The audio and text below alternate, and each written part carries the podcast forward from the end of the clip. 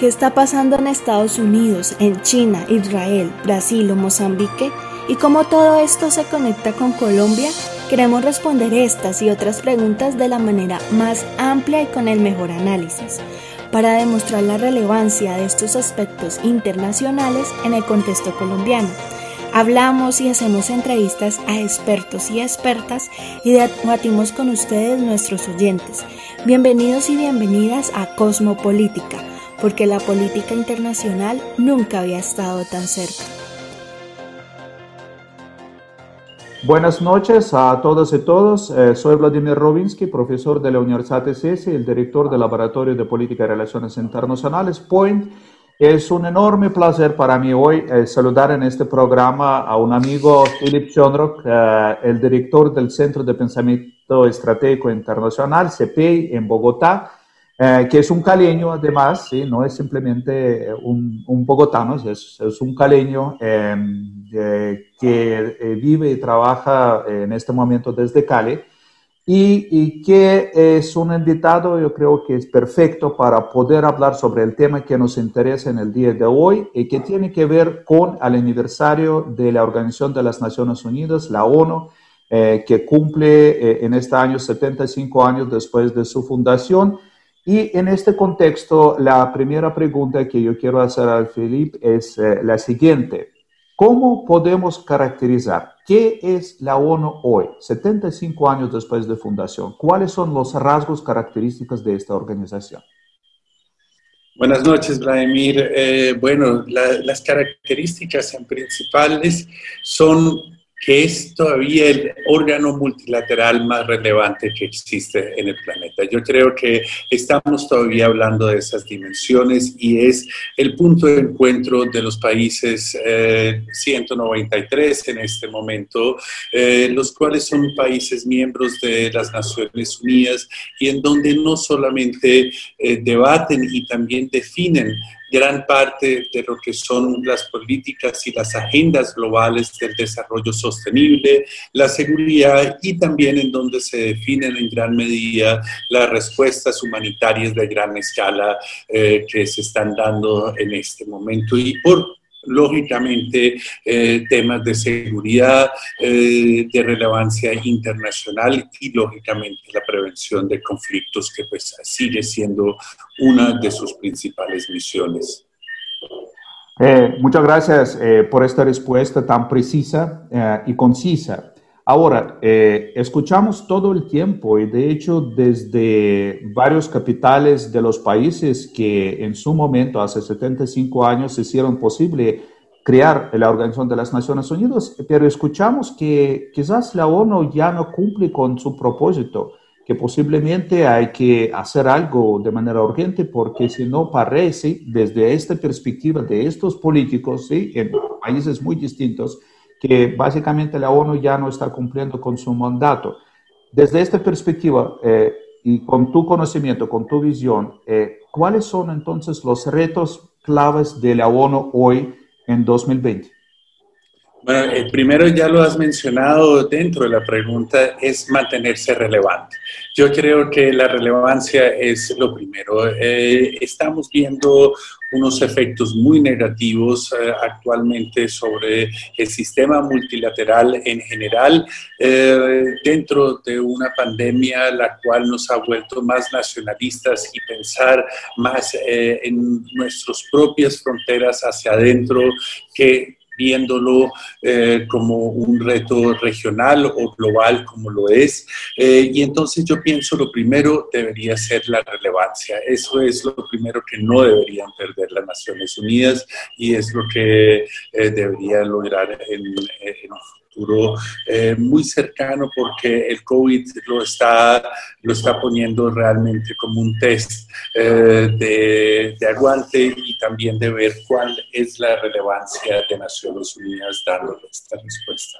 La segunda yo diría es la gobernanza mismo y qué quiero decir con eso cómo se maneja, cuáles son las funciones que tienen en este momento las Naciones Unidas, cómo son los procesos de toma de decisión. Y ahí el ejemplo creo que más tangible ese Consejo de Seguridad. Hoy en día cinco naciones todavía siguen siendo las rectoras las que tienen un veto sobre las decisiones y hemos visto los efectos que tiene en este mundo.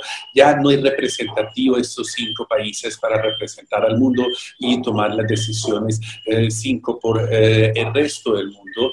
Eh, y yo estoy hablando de las decisiones finales y el derecho también de vetar cualquier decisión dentro del Consejo de Seguridad. Y la tercera la llamaría la eficacia. Eh, estamos en un mundo muy competitivo eh, en donde lo que las Naciones Unidas implementan, lo que eh, están buscando realmente de reducir la burocracia también de, de su organización, tiene que traducirse en mayor eficacia y hacia allá está llevando en este momento el liderazgo actual del sistema de Naciones Unidas, eh, haciendo unas reformas eh, profundas dentro del organismo, cómo se maneja, cómo se dirigen realmente sus programas y cómo llegan a los países mismos. Entonces, esas serían las tres eh, principales puntos, o esos serían los tres principales puntos que yo vería, Vladimir, frente a lo que es la ONU hoy y lo que debería ser mañana. gracias, Felipe, por esta respuesta. Yo quiero comentar a los oyentes que fue gracias a Philip en 2015 cuando tuve suerte de estar en las Naciones Unidas en el día del lanzamiento de la Agenda 2030. Y fue para mí, eh, yo creo que uno de los dos momentos más emocionantes eh, eh, que recuerdo de mis experiencias con las Naciones Unidas, porque el primer momento fue cuando yo estuve colaborando con eh, las Naciones Unidas eh, en, eh, en, la oficina de UNITAR en Hiroshima, de la oficina de las Naciones Unidas, del Instituto de las Naciones Unidas para Entrenamiento y Capacitación, y cuando en uno de los eventos que nosotros hicimos, un, un, congreso grande, fuimos todos participantes al Museo de la Paz allá en Hiroshima y fue muy emocionante.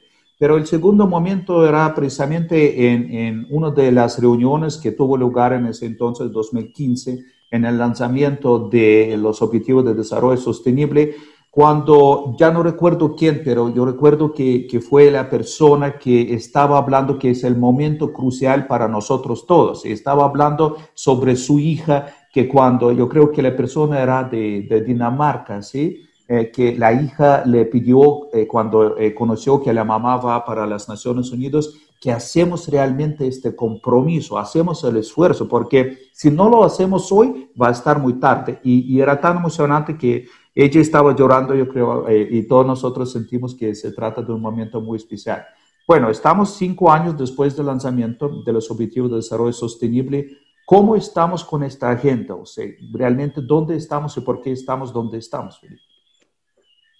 Pues, Vladimir, yo pienso que es, es importante mencionar eh, dos cosas acá. Eh, es, en primer lugar, un acuerdo eh, histórico en el donde nosotros, eh, y cuando digo nosotros, eh, es el conjunto de actores del desarrollo, pudo definir claramente cuáles son los objetivos comunes para el planeta y para llegar a un desarrollo sostenible real. Eso es lo primero que yo pienso que es importante como tal, de mencionar que eso de por sí ya era un logro y ya mencionaste también un proceso bastante emocionante que se dio porque pues, llegar a un acuerdo con tantos países es, algo muy difícil, em, pero a la vez también vemos que ha sido un proceso el cual va eh, en retroceso todavía.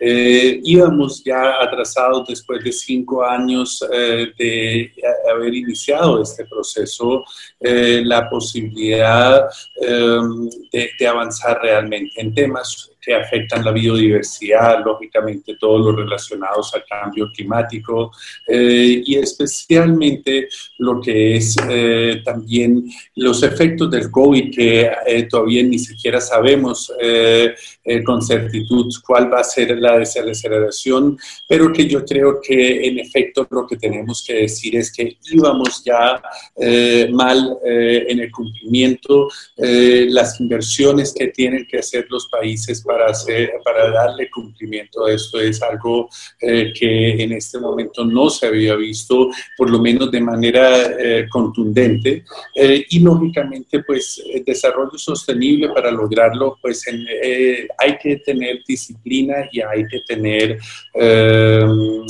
efectivamente también una disciplina fiscal, una disciplina frente a los eh, métodos de implementación y también de verificación, por ejemplo, de las metas ambientales. Entonces, yo pienso que el trabajo ahora eh, lo que hay que hacer es reconstruir eh, mejor y ese es el lema que realmente se está dando ahora y que las políticas sean mucho más estructurales y que sean también sostenibles en el tiempo. Eso es, yo creo, algo que es muy importante como tal.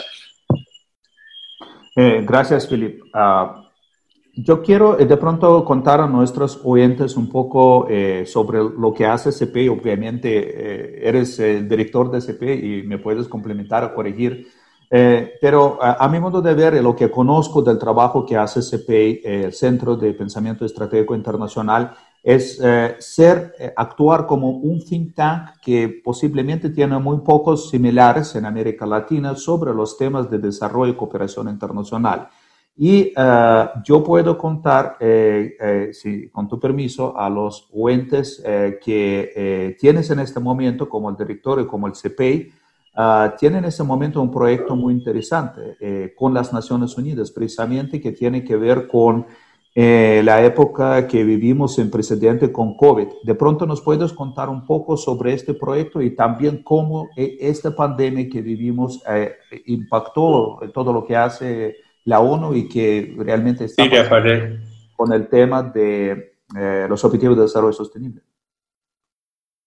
Mira, yo eh, eh, es, es, es, un proyecto que es bastante interesante en, dos sentidos. Eh, el, primero es que es cómo desde un centro de pensamiento se puede generar, más que generar, es analizar datos y poder también que estos datos lleguen a los diferentes países eh, afectados por el COVID, especialmente los países de renta media y baja, como son la mayoría en Latinoamérica. Y lo que estamos empezando a hacer es crear un centro de datos y innovación, eh, el cual esté eh, en las posibilidades de hacer esta, eh, este análisis y llevarlo más cerca a los ciudadanos y a los tomadores de decisión. Es más, este centro que se va a lanzar al final del mes de octubre ya tiene un componente también el cual se conecta con Cali y el Pacífico colombiano, porque estamos empezando a trabajar juntos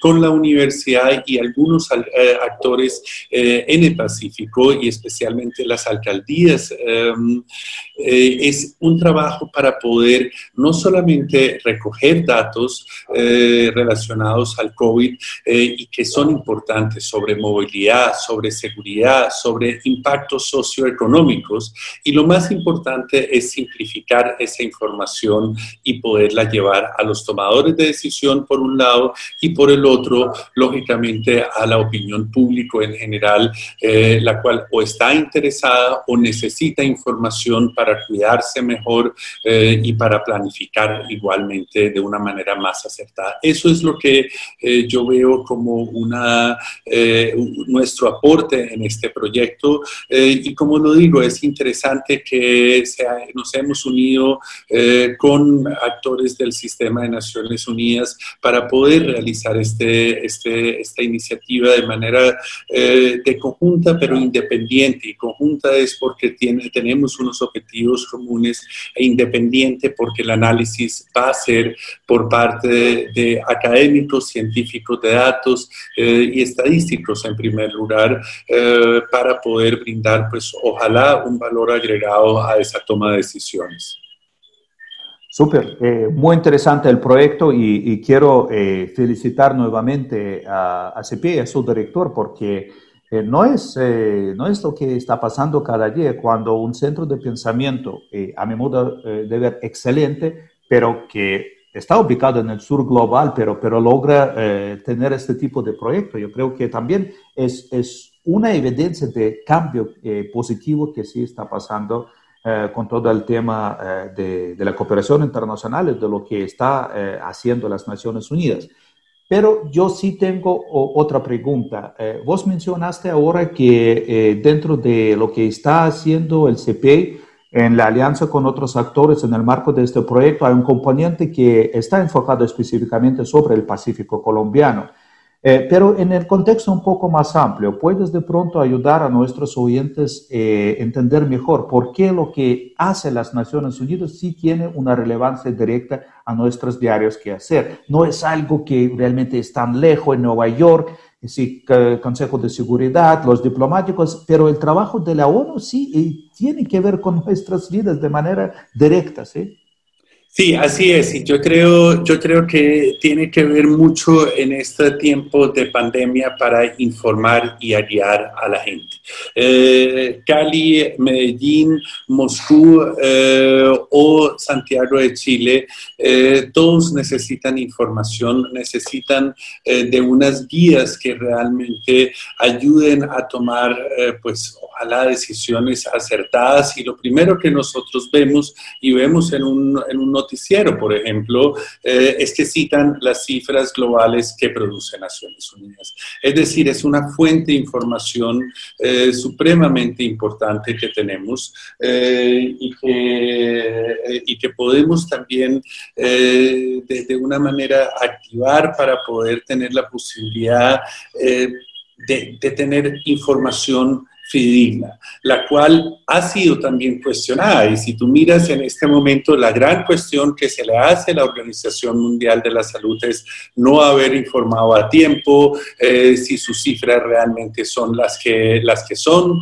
Eh, y todo eso es algo eh, bien interesante de mirar, porque vemos a las Naciones Unidas, como lo decías, un mundo de diplomáticos, de reuniones, pero ¿qué es lo que nos está produciendo y la confianza que nos debe y nos eh, también nos genera en el momento que podamos tener unas cifras, eh, que podamos tener también unos lineamientos y ojalá, si eh, lo permite la ciencia y la tecnología, también unas tendencias reales. Yo pienso hacia el futuro. La, la otra es y esto nos importa a todos, en los que creemos que pues, una vacuna puede ser la solución a la pandemia.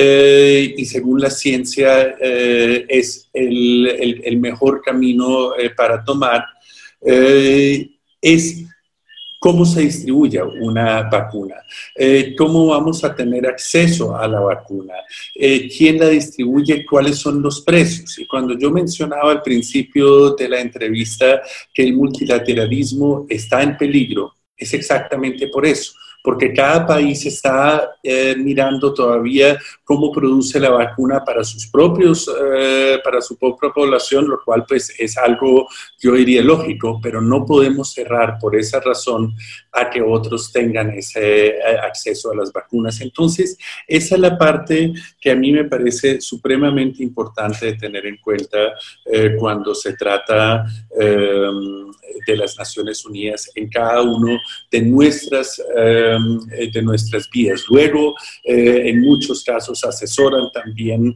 eh, las, los planes de respuesta y de recuperación como tal, y eso es algo importante también ya más sobre políticas socioeconómicas y en donde acompañan a gobiernos y también los asesoran. pero yo creo que con informar y guiarnos tienen ya mucho que hacer y algo que uno ve eh, a diario en las noticias cuando lo citan. Y lo segundo, ahora eh, con eh, el COVID-19 es la respuesta para tener acceso a la vacuna. Y Colombia ya no solamente se comprometió, sino también invirtió para poder estar en este mecanismo COVAX para distribuir una vacuna apenas esté disponible. Eh, gracias, Filip. Lamentablemente nos está acabando el tiempo, pero yo te tengo la última pregunta. Es una pregunta sorpresa. Ah. ¿Estás preparado? Te cuento, nosotros tenemos un proyecto interesantísimo con eh, The New School en Nueva York, con algunas otras universidades. Se llama el Museo del Futuro. Entonces lo que nosotros queremos es imaginar un poco el futuro, ¿sí? ¿Cómo va a ser ese futuro? Y, la idea del Museo del Futuro es pensar una sola cosa que nosotros estaremos dispuestos a llevar hacia el futuro. Entonces, si yo te pregunto, pensando sobre las Naciones Unidas, ¿cuál sería una sola cosa que vos estarías dispuesto y querer llevar hacia el futuro? Decimos en 20 años algo que no debería cambiarse nunca sobre la voz. Bueno, pues eh, el, Museo del Futuro, Vladimir, si, si te muestro lo que yo pensé en enero, lo que tenía planeado para este año y pues yo creo que pocas cosas están, entonces pues mirar en ese futuro, no sé si, si, si, si, aquí estoy siendo muy ilusionista eh, como tal, pero eh, creo que que, que, en 20 años, cuando miramos hacia el futuro, eh, lo que veo es eh, unas Naciones Unidas las cuales estén vibrantes porque las necesitamos como nunca antes. Yo creo que eh, la razón de ser, eh, de servir y de crear puentes siempre va a haber. Yo no creo en que si todos los problemas se solucionan deberíamos acabar como con una organización como la ONU. Todo lo contrario, vamos a tener que eh, fortalecerla y buscarle más bien en el futuro unos mecanismos más fuertes para operar y para apoyar a los países. Entonces, eh, yo me llevaría al futuro eh, más bien el optimismo que hemos perdido eh, en las últimas semanas y meses y a veces años, y ese optimismo invita a un futuro en donde las Naciones Unidas sean una plataforma útil para el siglo XXI, porque te hubiera dicho, mira, para lo que fueron fundadas, deberían seguir con ese objetivo pero el mundo está cambiando y necesita también digitalizarse, necesita ponerse al día eh, en, lo que hoy por hoy una sociedad le está pidiendo también. Y por eso creo eh, que el futuro eh, no se va a quedar como está, o sea, más bien las cosas son como son y por eso no permanecen y por eso tenemos que ver eh, que esa evolución eh, sea sostenible porque como pintan las cosas, pues, a veces eh, uno le da miedo que la ONU ya no exista pronto o su relevancia se pierda y eso no puede pasar. Bueno, con esta nota optimista. Estamos terminando la entrevista. Muchísimas gracias, Philip, por compartir con nosotros tus opiniones, tu visión tanto del presente como del futuro de la Organización de las Naciones Unidas. Súper interesante los proyectos de CPI. Eh, nosotros vamos a poner un, link eh, en el texto, en el chat que tenemos eh, para que la gente pueda visitar la página de CPI que tiene un montón de información súper interesantes. Y ahora nosotros nos toca decir goodbye uno a otro, pero luego siguen los debates de los estudiantes. Muy bien, pues gracias, Vladimir. Ha sido un gusto y feliz noche para todos ustedes. Gracias. Chao, chao. مرحبا أنا آثر من فلسطين ويسرني أن أشارك في كوزموبوليتيك Muy buenas noches a todos y todas nuestros oyentes de Radio Samán y de Cosmopolitic, su programa de todos los jueves. Esta vez les traemos un episodio bastante innovador, como el anterior y los anteriores que hemos tratado, hemos ido añadiendo cosas nuevas. Esta vez eh, contamos con la presencia de personas del semillero de Naciones Unidas de la Universidad ICESI, eh, que también hace parte del Laboratorio de Política y Relaciones Internacionales de la universidad. Y con ellos vamos a estar eh, debatiendo, vamos a estar hablando acerca de los temas que pues ya se hablaron y se tocaron en la entrevista. Entonces hoy me acompaña eh, Natalia Zuluaga, Ana María Paz y Guido Miller. Eh, ¿Cómo están? Y eh, pues bienvenidos a, la Cosmopolitic, sean bien recibidos. Hola Santiago, buenas noches. Buenas noches, muchísimas gracias Santiago, un gusto estar acá. Buenas noches, muchas gracias. Bueno, eh, entonces, ¿les parece si entramos en materia de una vez? Sí. Sí, de acuerdo. Bueno, sí, eh, la, a mí la verdad la entrevista me pareció bastante interesante. Eh, lo que quiero empezar a preguntarles, y es una pregunta un poco más personal, ¿no? Y que tiene que ver con el por qué ustedes están en el semillero. Y es, ¿qué ha significado la ONU para ustedes? O sea, en ese sentido, ¿qué papel ha tenido Naciones Unidas en sus vidas? Y, pues les pregunto porque ustedes hacen parte del semillero de Naciones Unidas de la universidad y están ahí por alguna razón. Entonces, pues sí, eso.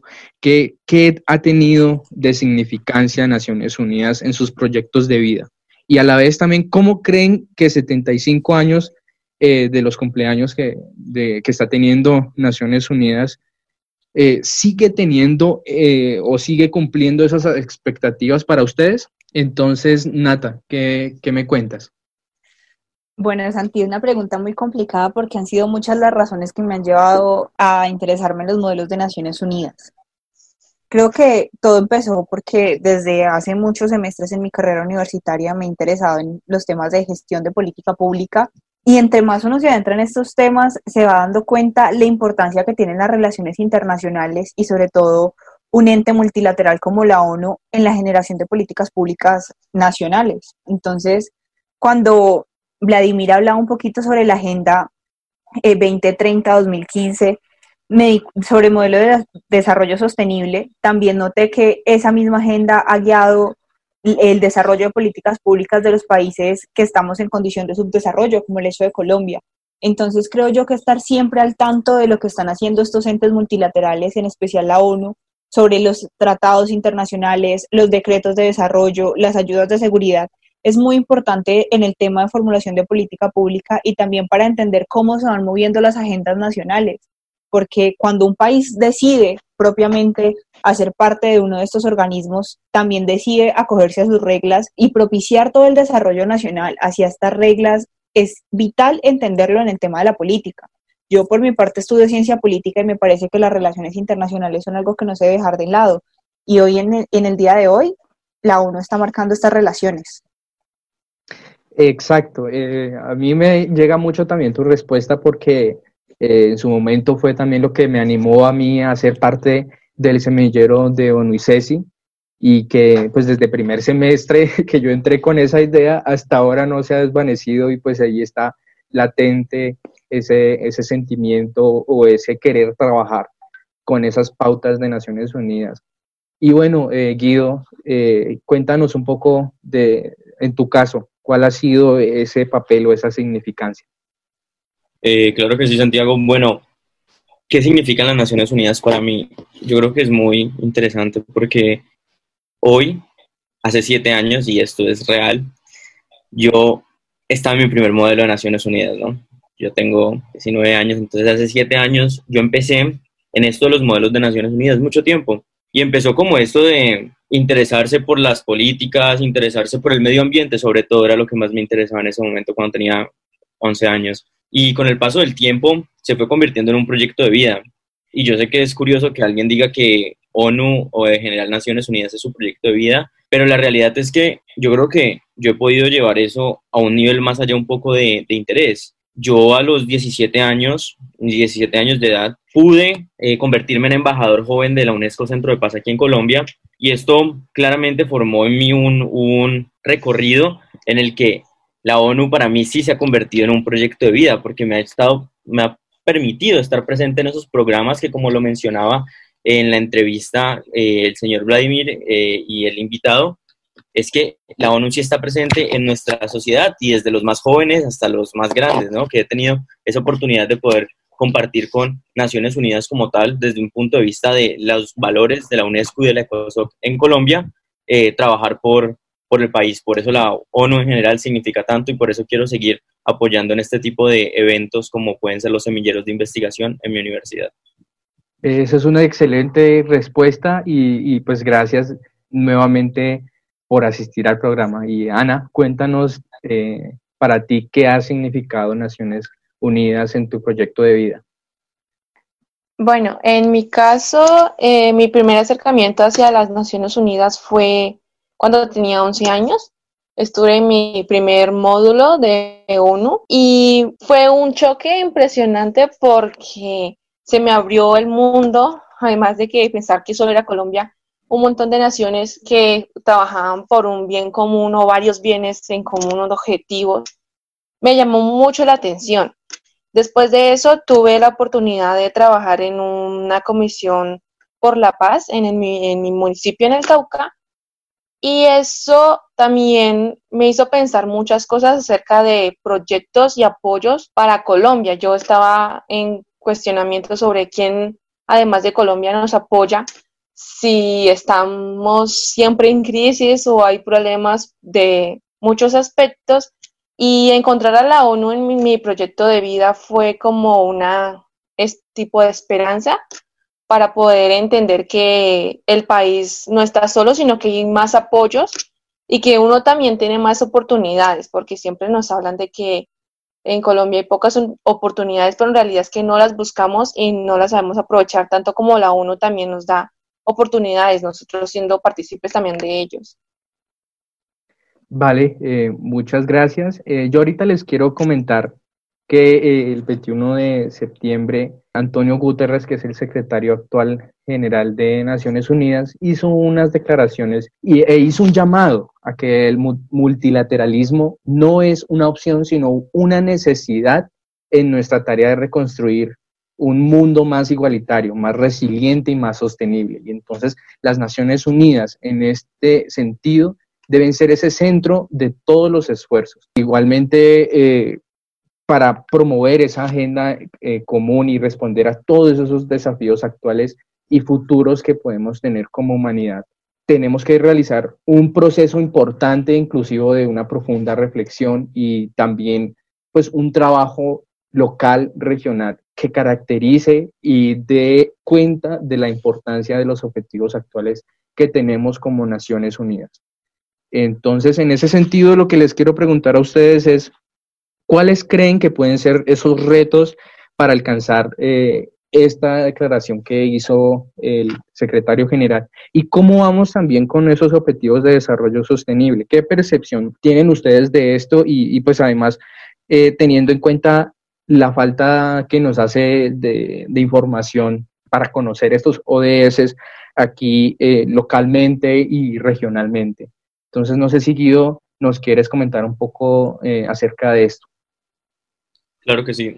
Mira, la verdad, yo creo que el mayor reto que tenemos ahora, como lo mencionabas en la introducción, es la cooperación. La cooperación es fundamental a la hora de instaurar y de eh, poner a funcionar estos objetivos de desarrollo sostenible. ¿Por qué? Porque son 17 objetivos y el, el objetivo número 17 es las alianzas para lograr estos objetivos si verdaderamente no se tienen estas alianzas, no se puede llegar a ningún lado. Con la crisis de la pandemia, como también lo mencionaban un poco en la entrevista, es que se está volviendo un proteccionismo, un nacionalismo de estas políticas porque los países tienen miedo de pronto de eh, cooperar con otros, pero las Naciones Unidas siempre se van a basar en una cooperación y es fundamental de que esta cooperación se vea en estos objetivos. ¿Por qué? Porque todos los objetivos van entrelazados y si un objetivo no se cumple, lo más probable es que muchos otros tampoco se cumplan.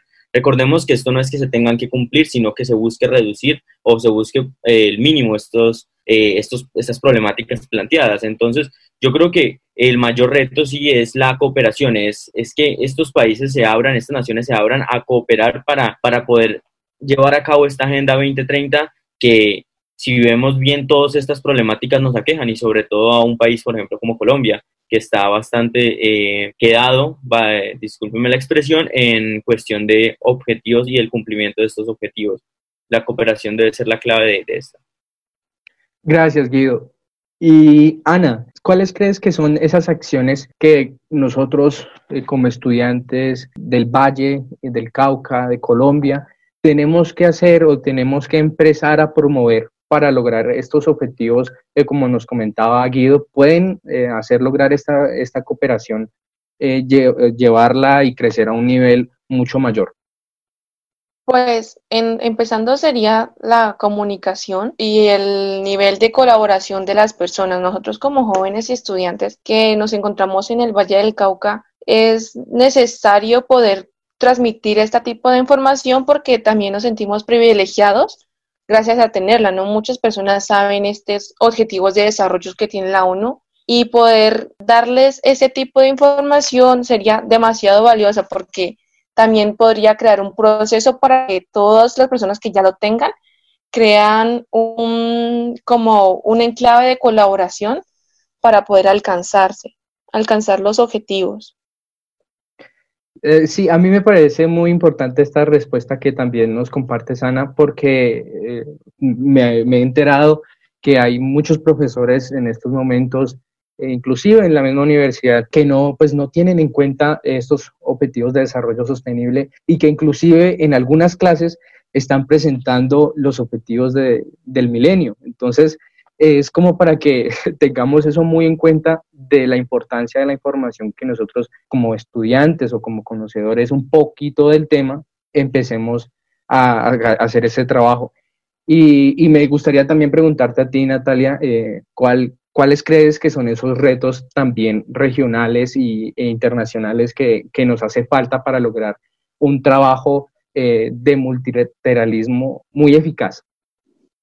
Bueno, creo que tengo poco tiempo para hablar de todos los retos que se me vienen en la cabeza, pero yo comenzaría con dos.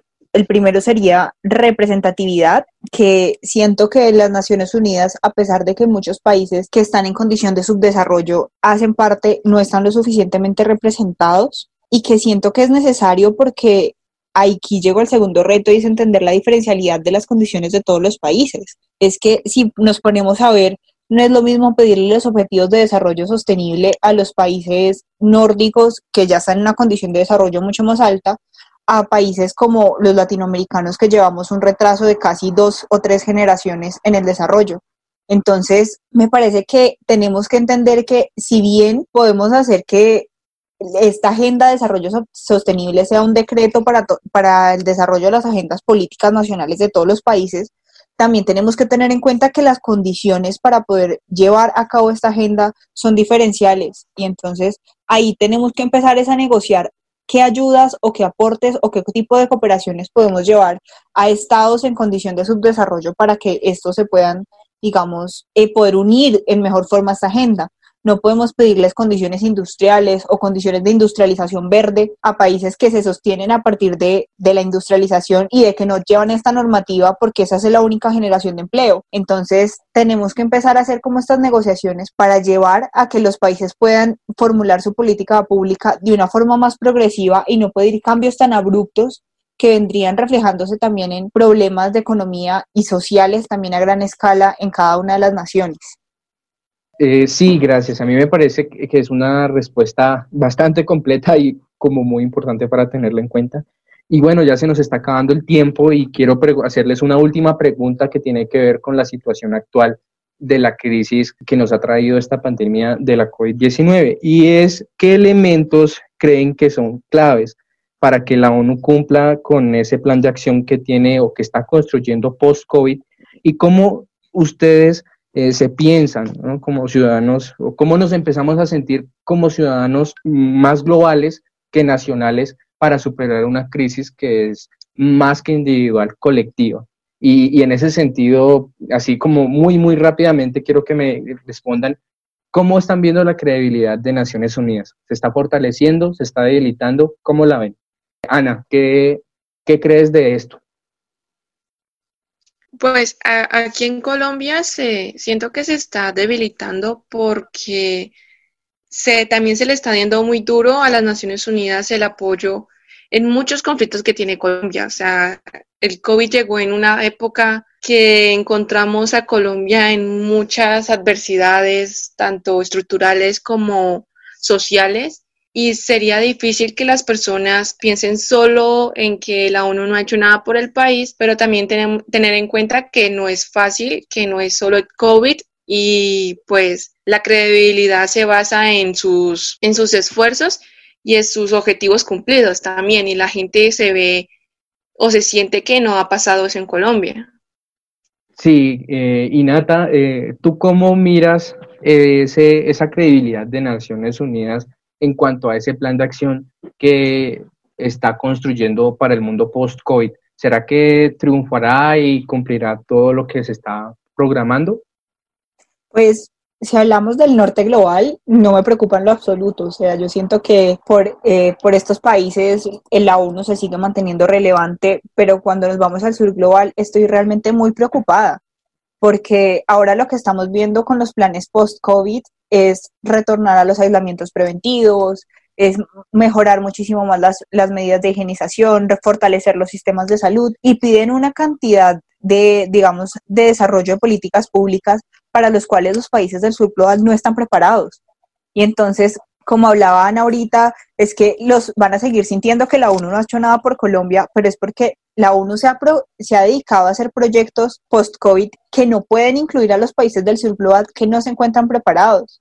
Cuando el invitado hablaba del nacionalismo, lo entiendo completamente y es que las medidas que están sacando la OMS y la ONU frente al COVID no están teniendo en cuenta las condiciones en las que se encuentran los países de Latinoamérica o Colombia, siendo más específicos. Entonces, la verdad, yo creo que el triunfo de estos proyectos de la ONU en estos países va a estar muy complicado, así que sería hacer una invitación a la cooperación internacional para que podamos todos salir a flote. Muchas gracias, eh, Natalia, por esa respuesta. Me parece que es algo muy importante también para que lo tengamos mm, en cuenta en la reflexión y a la vez también quiero invitar a todos y todas las oyentes de Radio Samán a que tengan esta eh, reflexión. Y bueno, eh, ya Guido, quiero preguntarte también qué se necesita para poder fortalecer esa sostenibilidad de las políticas públicas que se está formando, que se está construyendo Naciones Unidas. Y también cómo ves esa credibilidad de, de la ONU aquí en Colombia. Yo creo que se necesita para mantener esas políticas de desarrollo conciencia. Conciencia de las personas eh, que solamente se crea con proyectos de, la redundancia, de conciencia sobre estos objetivos de desarrollo sostenible para que las personas caigan en cuenta, ¿verdad?, qué es lo que se quiere llegar con estos objetivos de desarrollo sostenible y con general el desarrollo en general, llámese energías renovables, hambre cero, salud, educación. Entonces, conciencia, conciencia es lo que se necesita. Y como veo eh, de pronto la parte de las políticas en, eh, de, perdón, de la credibilidad en Colombia, la verdad la veo muy eh, poco creíble, no porque yo lo piense, de hecho yo creo firmemente en las Naciones Unidas, sin embargo, es por el, como tal, la ONU puede dar muchas, muchas recomendaciones, pero si los gobiernos no llevan a cabo estas recomendaciones, es muy complicado que sus habitantes también eh, crean en algo que su gobierno no cree. Entonces también tiene que ver mucho con la gobernanza del país cuando dice que los, las personas no creen en este, en este organismo y es porque también puede que, y de hecho lo hacen, por ejemplo la CEPAL tiene las políticas de contención para América Latina. Pero si no se creen en estas, es muy difícil también que el mismo gobierno pueda implementarlas y que los ciudadanos lo crean. Bueno, eso, eso sí es verdad, eso es, pues, es como para también ir mirándolo y, esa conciencia, ¿no? es un llamado de conciencia, como todos los capítulos de Cosmopolítica. Y así, así terminamos. Ha sido un capítulo bastante enriquecedor, gracias a sus aportes, gracias a la entrevista y gracias a todo el equipo de trabajo que hace que este programa sea posible.